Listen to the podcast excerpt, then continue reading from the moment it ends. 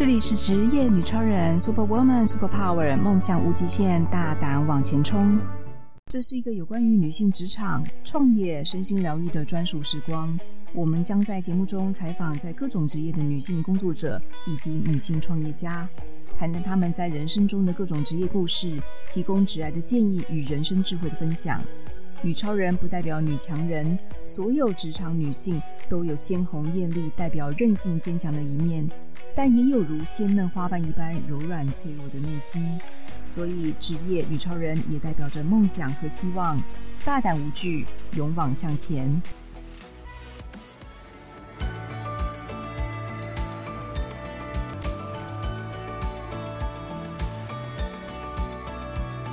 欢迎大家收听《职业女超人》Super Woman Super Power，梦想无极限，大胆往前冲。我是节目主持人方糖，非常开心。今天我们这一集呢，要特别邀请到在美业有三十多年经验的咨商师茉莉老师。那我们邀请茉莉老师在这一集跟我们分享她在美业所学的一些经验。欢迎茉莉老师。Hello，大家好，非常开心能够来到方糖的节目。那我是茉莉，我进入美容产业呢，有三十年的经验。那我最多的工作是帮助所有想要进入美容产业的一个伙伴们，如何找到你自己的定位。那就定位的这个部分，让您如何在美业里面找到自己，嗯，找到钱。是莫莉老师，我知道你是美容本科毕业的，那当初怎么会想要从事这个行业呢？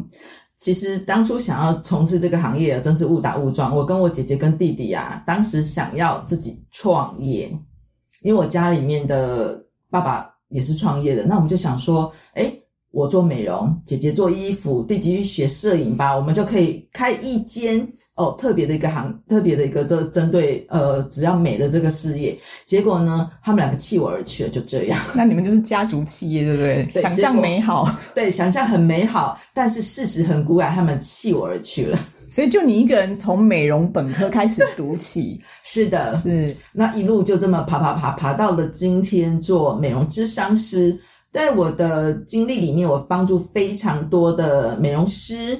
以及女女性伙伴，以及美容的创业者，如何就第呃进入美容产业，找到自己，再来是什么？如何创业？嗯，所以什么是美业咨商师呢？这我倒是第一次听说。我们就美业咨商哈，先就美业到底是什么，这是最重要。当然，美业大家可以去劳动部好去找到什么叫做美业，举凡相关哈跟美有关的，只要不是侵入性的医疗性行为，好针对外貌。美容、美发、美睫、美甲、SPA，以及大家可能没有想到的是什么？外形的设计都含在美容美业的一个包含里面哦。嗯，就是明星啊或艺人在做造型的，那就是形象设计师也包含美业在内。是的，那还有一个就是什么？大家都认为哦，讲师，讲师算不算美业的一种？美容讲师算美业的一种哦。嗯，了解。但是，所以我们在街上看到很多整形啊、美容啊、隆胸隆乳这些都不算哦。这些不算，这些不算，因为。呃它能够拉入美业，但是不一样的是什么？因为它属于侵入性的，所以它必须要医护背景的人才，然后并且有一定相关经验的哦。嗯，了解。这倒是一般人可能有所误解，以为只要跟外形、皮肤啊、身体有关系都叫美业。不不不，所以呃，坦白说哈，一般的 SPA 部来讲的话，只能够就最外面的一个呃，比如说我们用做脸啦，哈。呃，用衣服啦或造型啦帮你做改变，而不是做里面的，比如说隆乳这个就不是哦，就主要针对外形美的美化这件事情。是的，好好。茉莉老师，我想要请教您一下，最近这几年啊，美业其实变化蛮大，不管美容、美发、美甲，都是一些新的一些产品跟技术。就你三十年的辅导经验，到底在过去的美业跟现在的美业有什么不一样？你可以跟我们分享最新的一些趋势吗？好，我们就最新的一个趋势来讲的话，哦，有三大面啦，一个是人才面，一个是产品面，一个再来是我们讲市场流通的这个趋势上面是有三大不太一样的哈。大部分我们从过去，因为三十年了，从过去到现在，现在的人才流失的速度非常快。当然，我觉得在产业里面的呃产业结构上面。这有很多的东西，我们必须要去做调整。那我们先不讲产业的这个，就是呃老板的这个部分，我们就人才的这个部分，大部分人进入这个行业里面呢、是没有想清楚的，以至于一直碰壁。那美容这个是一个很需要热情跟时间投入的一个产业，所以相对，如果你想要进入这个产业，我相信只要你有热情，你有积极，你一定可以找到你自己的方式。当然，就是我们要先进入智商的这个部分，然后再来是产品面哈，因为现在国际趋势流通的这个关系，所以各国的产品会进到了台湾。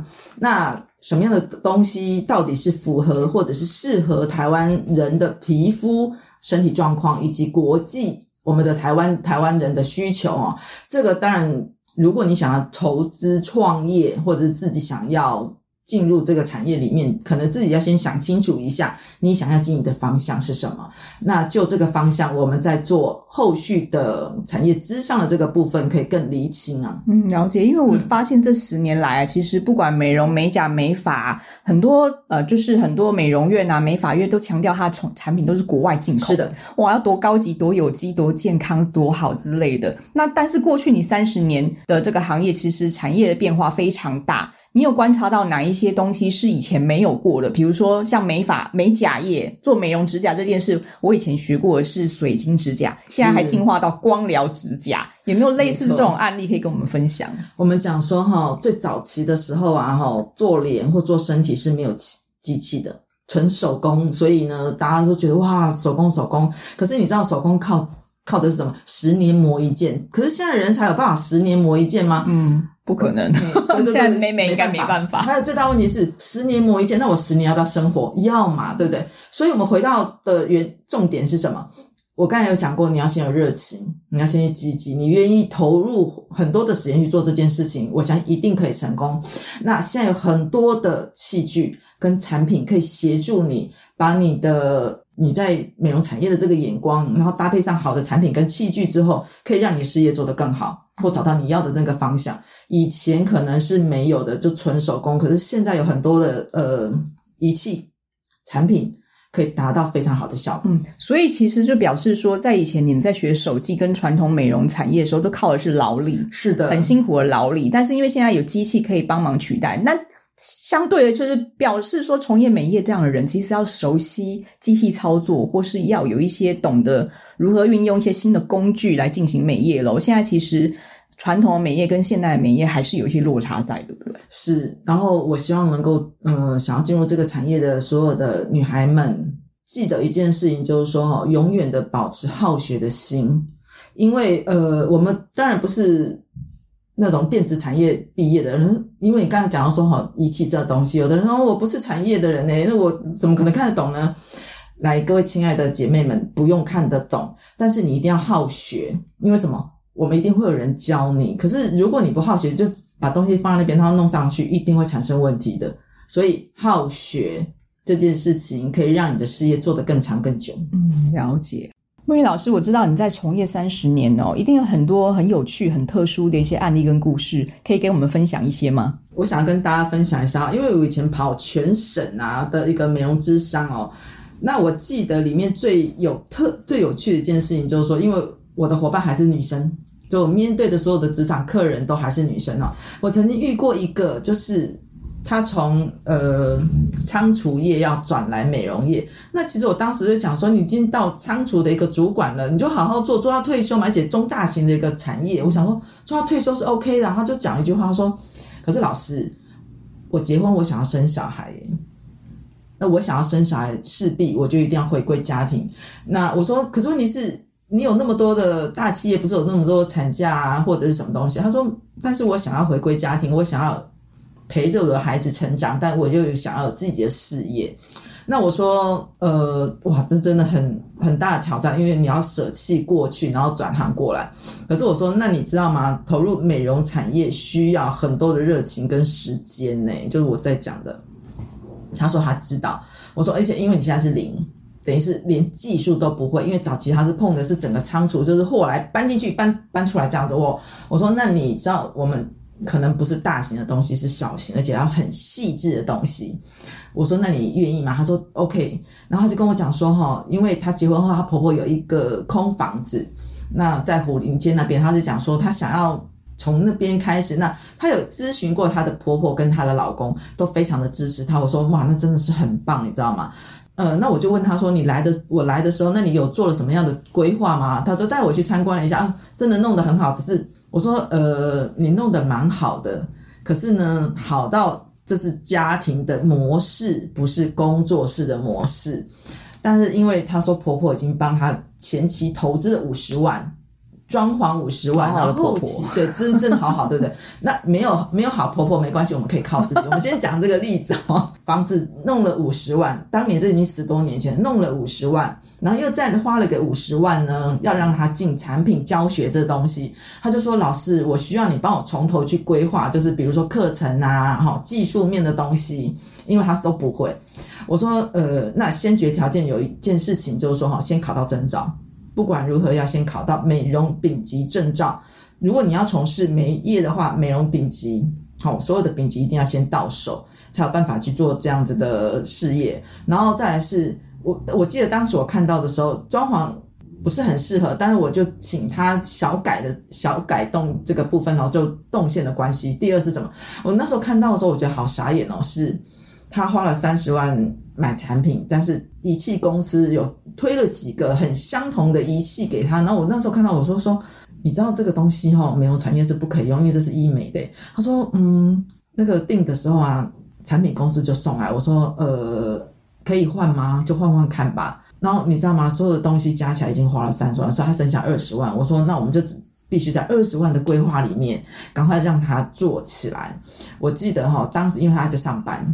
他想要整个今年年度总结了之后，明年去做呃开幕这个部分，所以呢，他就讲说，那老师，我现在好还剩下三个月就过就要跨年了，那我说，那你你可以给我多久？他说，老师，我只有六日哦，然后会扣掉两天呢，因为你知道他回南部他自己娘家那边。我说哦，所以我就剩那个六天，因为扣掉两天嘛，剩六天。那你知道，我说，可是呢，老师自己要休假，因为我上了五天的班，我怎么可能都不休假？所以。我们这种一个月只有四天的时间呢，就是怎么学技术，而且从零到一，从零到一，我们不要讲到十，就辅导你到到他考证就对了。考证之外，能够经营模经营打开这个这个事业，那我就说，那我们就就花三个月的时间嘛。过年那个月我们就不不用，因为什么？过年他的仓储业非常非常的忙，所以我们就只剩两个月的时间，好进行密集式的这样的技术培训，然后跟考核，因为。如果不考核，如果直接上线哦，坦白说，我觉得这对客人也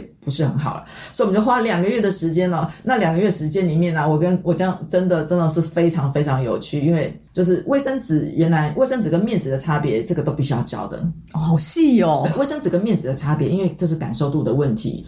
再来是什么东西可以做，什么东西不可能做，然后怎么样去做销售产品，跟产品整合跟技术整合这个东西，其实这中间有非常非常多的趣闻。而且也很多的趣闻，嗯、然后才能知道，就是说，我我从因为我的产业一直以来哈，我们我的业务的关系吧，都会找一些已经开好店，然后不知道怎么经营的。可是这个呢，是从零开始到一哦，哦，真的好有趣哦。所以他总共花了多少时间到正式营运？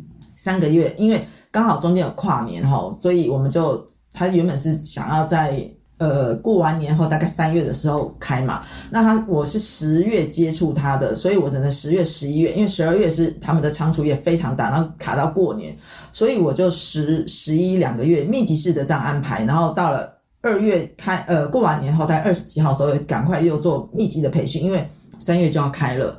但我觉得很棒一件事情就是说，哈，真的是。如果嫁到好嫁到好人家，那婆婆要婆婆，对，要也还要有要有钱的婆婆。然后婆婆呢，去招呼她那些打麻将的所有的朋友们，全部来体验。哇，现成的客人都不用她自己找。是的。然后我就说，但你知道吗？现成的客人不能够做坏掉，因为口碑一做坏掉，你知道打麻将。聊几天来是可怕的，对，所以我就跟他讲说，非常非常重，非常注意。除了卫生纸这件事情，卫生纸跟面纸的差别再来是什么？仓储业有时候那个手部保养是非常重要，如何剪干净，不只是剪干净，然后再来是什么？你要保养到非常细致，让客人觉得哇，好舒服哦。这是我觉得非常有趣的一个，嗯，那但也让我记得非常新，就是。当然没有好婆婆的时候，我们还可以靠自己。对，等一下我们就来跟老师聊一聊，怎么靠自己把这个美容业把它建立起来，成为自己的事业。茉莉老师，我想请教一下，就你这么多年的经验啊，有没有遇到过就是呃，就是你觉得进入美业之前要准备好什么样的心态，什么样人才适合从事这个美业的行业呢？呃，就心态这个部分啊，哈，我我想从我做美业之商这个的过程里面啊，我觉得要归类为三种啊，一种一种就是心态这个部分啊，你你的心态，你想要投入的到底是工作，还是你纯粹要做义工呢？这是一件非常重要的东西。那大部分还有另外一种三种人是什么？就我接触的这个全程这样跑完啊，还有一种就是，呃，他真的不知道自己要干嘛的。对，我们想真的很多就是哈，我们上很多的课程，你知道台现在台湾有非常非常各种的课程，很多人都会去上。可是大家有没有想过，你上完之后，你你到底想要干嘛？这就是我们刚才片头一开始在聊的时候，我们不是也在讲一件事情，就是我们上完这些课程，可是我真的不知道干嘛。那我的经验里面哈，我曾经遇过一个，遇过两个，一个是营养师。好，那一个是美术老师。那美术老师，呃，我在咨商的这个过程里面呢，我整整大概谈了一个多月，那最后没有结果，是因为为什么？他过去的经验非常非常的丰富，但他想要转职，可是他不想要再继续花钱了，因为他考过了太多，呃，比如说芳疗的证照啦、美容的证照啦。哦，然后呃，国际的呃营养师、营养师跟修复师的证照，那他就会觉得说，那我都已经有这么多的一个证照经验了，为什么我没办法现在就是投入去美容院 SPA 上班呢？这是一个心态上面的问题。你有证照，可是你没有经验，经验跟证照这是两回事的。那另外一个是什么？营养师，营养师他想要投入，他想要真的自己从事美容媒体业，所以他想要知道，就是说那。就他过去的经验，那我还需要做什么？因为他是把它当事业，而不是职业。你只是职业的话，跟事业，然后跟做义工这两个心态，我觉得是要先理清。的确是，因为很多人可能觉得美容业是就是美业啦，不管是服务业也好，美容业也好，或者是美容美美发美甲，都是很容易进入的门槛。尤其是女性是非常喜欢从事这个行业，所以他们可能觉得他只要花了钱上完课，拿完证照，或者是。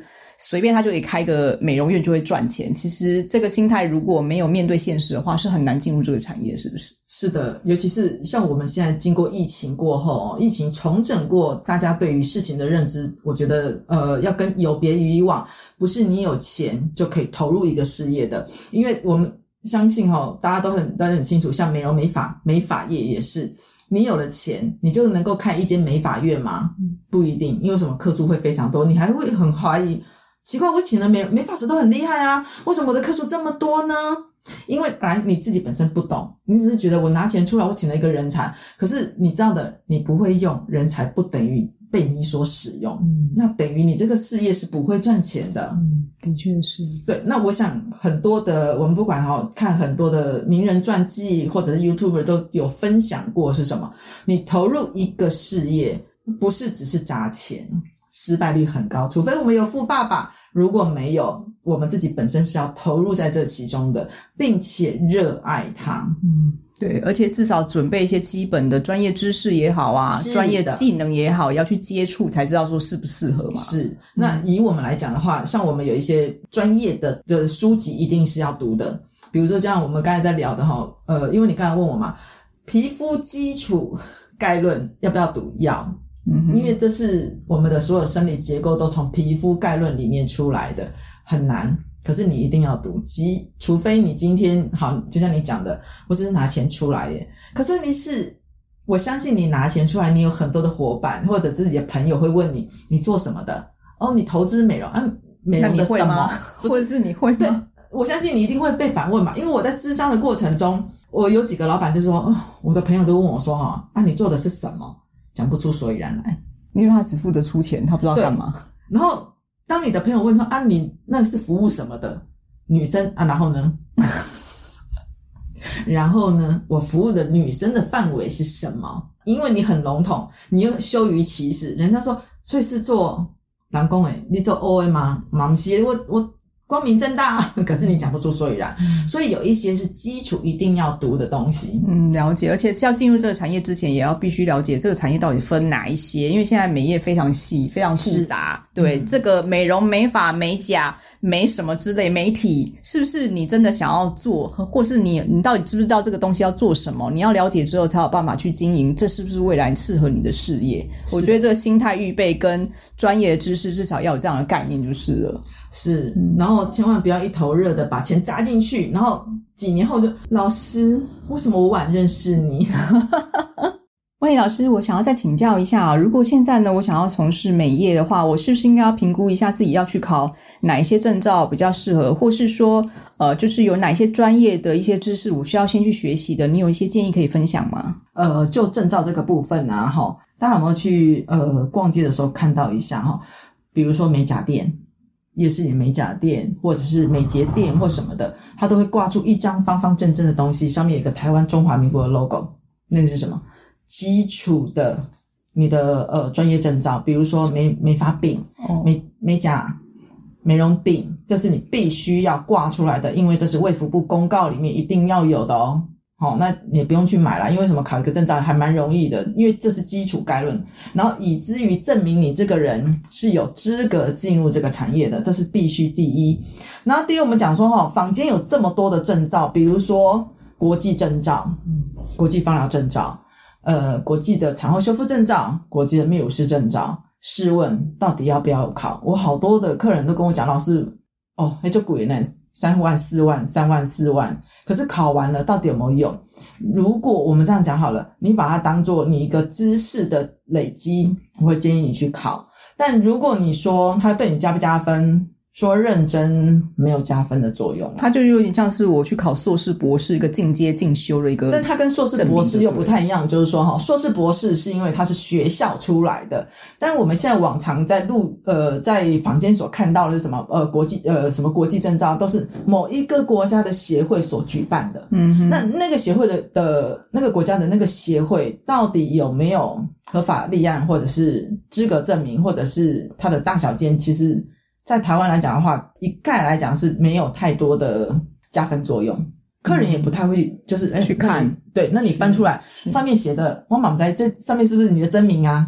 哦，所以应应该我们这样讲好了，考证照这件事是为了自己，倒是不完全为了外面。但是假设我们举一个比较聚焦的的一个案例好了，我今天想要从事月嫂行业，我去月子中心上班。嗯然后我想要成为呃保姆或月嫂，我就应该要有这样的专业知识去进修，达到客户他的需求。那我可能就会考一个国际泌乳师证照或国际的什么证照来增加自己的专业能力。对，然后呃，像各行各业啊，它有一定的，比如说需要的考的国际证，像你刚才讲的月嫂这个部分啊，哈，坦白说，像现在月嫂来讲的话，它有一个月嫂这样的机构，你必须除了考呃上完国家的实际实际的那个。月嫂保姆证照，对，时间，然后跟 CPR 跟公共安全的这个部分之后，才会进入在另外协会统一做最后一个考核之后，帮你做分配 case。因为就回到我们的最源头哈，你是不是买证照？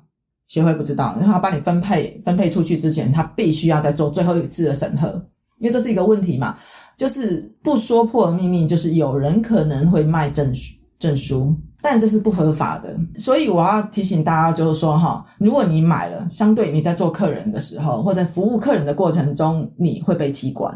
因为我咨询了这么多的客人里面，有被踢馆过，那客户很专业啊，才有可能踢你的馆啊。所以我要讲哦，现在客人其实专业水准也很够。对，网购课程的服务美容课程的情况下，他早就在线上问了那么多了。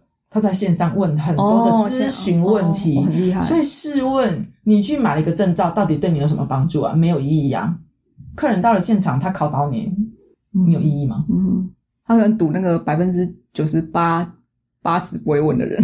对，可是我要讲哦，除非你不服务年轻族群，三十四十岁以下的年轻族群，他所懂的东西可能比你还多，有可能。那我你你需要去。踹这个去赌说啊，这个一定不会的，他不会问我，我只要服务的好就好，这个已经跟以前不一样。以前就是你技技术好、亲切、温柔，阿姨只要舒服、亲切、温柔、漂亮，对，这个店好就可以了。不，现在不是了，现在走的是什么？专业服务跟理性的智商。因为现在客人都专业啊，教育水平各方面都比我们强。而且现在的客人理性很多，因为我跟你讲，疫情过后，客人不再像以前这样子。哎，你跟谁买课程啊？我也去，不是，哦，不是口碑了，不是口碑了，而是什么？他会可能会去试了之后出来了之后问你很多的问题，才觉得嗯、呃，你符合我所需要的。他其实有点像你知道谷谷歌的那个商家评鉴嘛，五颗星、四颗星、三分星，他其实也会去谷哦网络上搜寻说哪个美容师好，或是哪个发型师好，他们评价怎么样，也都会到处去打听才去做。对，所以我们要讲的就是说哈，千万不要去认为说啊。跟以前一样，时代改变了，请大家要用新思维去做这件事情。然后，呃，这也是未来我想要从整合这件事情，就是说，哈，什么叫做我们叫必须基础概论的东西，进入美业基础概论的东西，再来是什么？找到你所需要、你想要的方向，努力的朝着这个方向前进。这也是我自己的经验啊。OK，好的。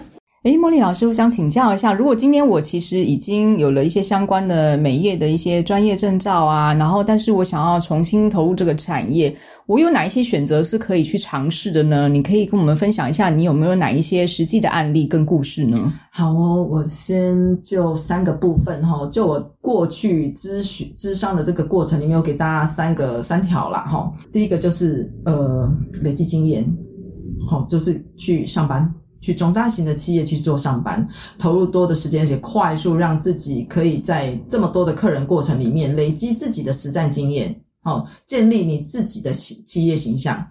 那第二个就是是什么？就是如果你比较有资金，好，人脉也够，那你有本身也有上过很多的课程，你可以直接去做开店，好，工作坊这个部分，那不让自己太过于忙碌或什么的话。工作坊我还蛮建议的，但还有另外一个是什么？就是我有钱，但我没有经验，什么都不会，也都呃所有的 Q&A 那些都不行的时候，那我会建议什么？找一个你也欣赏、也喜欢，觉得他的企业形象符合你的企业去做加盟，这是最快的方式。这三条路，我会蛮建议大家依照你自己的状况去做选择，请量力而为哦。所以你有遇到实际辅导的自呃经验吗？有有有，我曾经在一个呃自己的过程里面有遇到一个就是外配，那外配来到台湾之后呢，他觉得自己想要投入美美的事业。他说他自己在大陆的时候啊，他也是做什么？他也是类似像做那种呃卖保养品的。他想要来到台湾之后呢，想要卖卖保养品，一样去百货公司。可是他一开口的时候，就发现一件事情，口音太重，嗯，然后就被。你知道吗？在百货公司就就一直被打枪，他觉得这样也不是办法。他想要，他还是想要做美的事业。因为什么？大家都认为美的事业就是浅水水、尾条水水，然后有冷气吹。方糖你也知道，那是不是只有这样的？对，反正看起来就是美美的，然后很舒服。对，可是其实我们这个行业也是有大俩瓜、细俩瓜的时候，就是很辛苦哦。那那时候我就建议他，就是什么，呃，因一来哈，因为两两岸的这个情势是不太一样的，我们的服务业的方向也不太一样。你知道，东北的姑娘也比较嗓门也大一点，热情一点。我建议他在台湾的时候先进。呃，SPA 先去做学习，中大型 SPA，呃，从头去学我们怎么样去服务客人。那台湾的客人喜欢什么东西？然后从基础的开始，因为是属于岛型国家，所以我们的气候来讲的话比较潮湿，那他们那边比较干，所以两岸的在服务上面的的过程跟细节度啊，我希望要从头来。我记得是三年前吧，她现在自己也开了，因为她跟她老公沟通过后，他们自己就在。自己的家里面开了一个这样子的工作坊，哎，做的也还不错，这就是他自己想要的这样子的模式。所以当初他来找你的时候，是你怎么去评估他的需求，然后建议他什么方向呢？我其实一开始哈的评估啊，就是如果所有的女孩子们想要进入美容产业的话，在评估面上面呢、啊，先就自己的身份定位，好，找到自己一年龄是你的一个考量，再来是你的时间、经济，还有再来是。我觉得心态上面吧，就我们在刚一开始一直在讲一件事情，就是说心态。呃，美术老师，美术老师，对对，美术老师到现在就是他还放那边都过了一年了，他还是想不出来，因为他觉得我本身就已经在我的行业里面是个老师了，为什么我要从头开始学习起？他放不下身段问题，对，他不止放不下身段问题，就是他没有办法转型去做服务，因为收钱，跟客人谈到就是、哦、啊，这个销售这个东西的费用是多少，他会觉得啊。这个不是应该我教完客人自己会问吗？不一样，不一样，不一样，不一样。因为什么？你不跟客人说，客人会以为就哦，服务完了，他就走了。是，是对。那你必须要很清楚、明白的告诉客人，我推荐你这个东西，为什么？嗯，的确是好。所以其实要进入这一行，有很多的细节跟专业的一些 know how 是需要进一步了解的。嗯诶，茉莉老师，我知道你在今年可能有些新的服务跟一些新的方向，可以跟我们分享你今年想要做什么样的突破吗？以前呢，哈，我的工作大概都跑全省，你也知道，你随着年龄增长啊，一个人哦跑全省真的是很花体力一件事情。但有这么多的姐妹啊，真的很很不希望她们能够走错路，或者是一直在那边打转。我觉得这样真的太辛苦了。那我自己本身做了三十年。所以今年开始来讲的话，我会先做一些线上课程，针对不管你要不要投入美容，但你想要了解美容到底是做一些什么，因为很多人都会觉得说，哈，诶，这刚起做哦，诶，没问题做白哦，我们不是做黑的哦，我们下集再来做一集黑的，黑的，对，我们是做白的，正正经经的服务，就是如果你想要找美，你想要的服务，美容服务。好，你应该找什么样的类型？这个会在我未来的线上课程里面会讲到这个部分。然后另外一个是什么？实体的一个智商，因为很多人搞不清楚我自己到底我有的能力是什么。那我想要进入美业的的方向是什么？就像我刚才前面一直在讲到，比如说有有好婆婆哦，真是人生修了一个好香，对不对？快速的就可以让你进入，好，半年内时间就把你的店开起来了。但如果我们没有，我们是不是可以减少我们在迷惘或者是懊悔中找到你真的可以赶快进入的？就像我刚才讲的，那个营养师，好，快速赶快切入你要的主题。人生应该浪费在美好的事物上，这个是我实体咨询的部分。再来是一个什么课程教学？因为很多人找不到他要去哪里，你可能基础的东西，我就先把你架构好，建立起来。一对一的这样子，或者一对二的方式，把你的课程整个拉起来，让你速度可以快的进入这边，找到你要的方向，赚到你应该赚的钱。嗯哼，非常好。所以我觉得在今年，莫莉老师有很多的计划，我们也很希望接接下来下一集可以邀请莫莉老师来跟我们分享。而且美业其实有很多的美嘎嘎、细节啊、专业的范围啊，非常大。所以，如果想要从事美业的朋友们呢，有机会啊，多听听莫老师的分享，也多了解美业有哪一些内容。非常谢谢莫老师接受我们这集的采访，希望下次有机会再见面喽。谢谢，好，拜拜，拜拜。拜拜。如果你也想说说你在职场上的各种神奇经历，或是你有令人惊叹不已的人生冒险故事，职业女超人邀请您来与我们一起分享。欢迎踊跃报名，接受我们的采访，陪我们喝杯咖啡，聊一聊哦。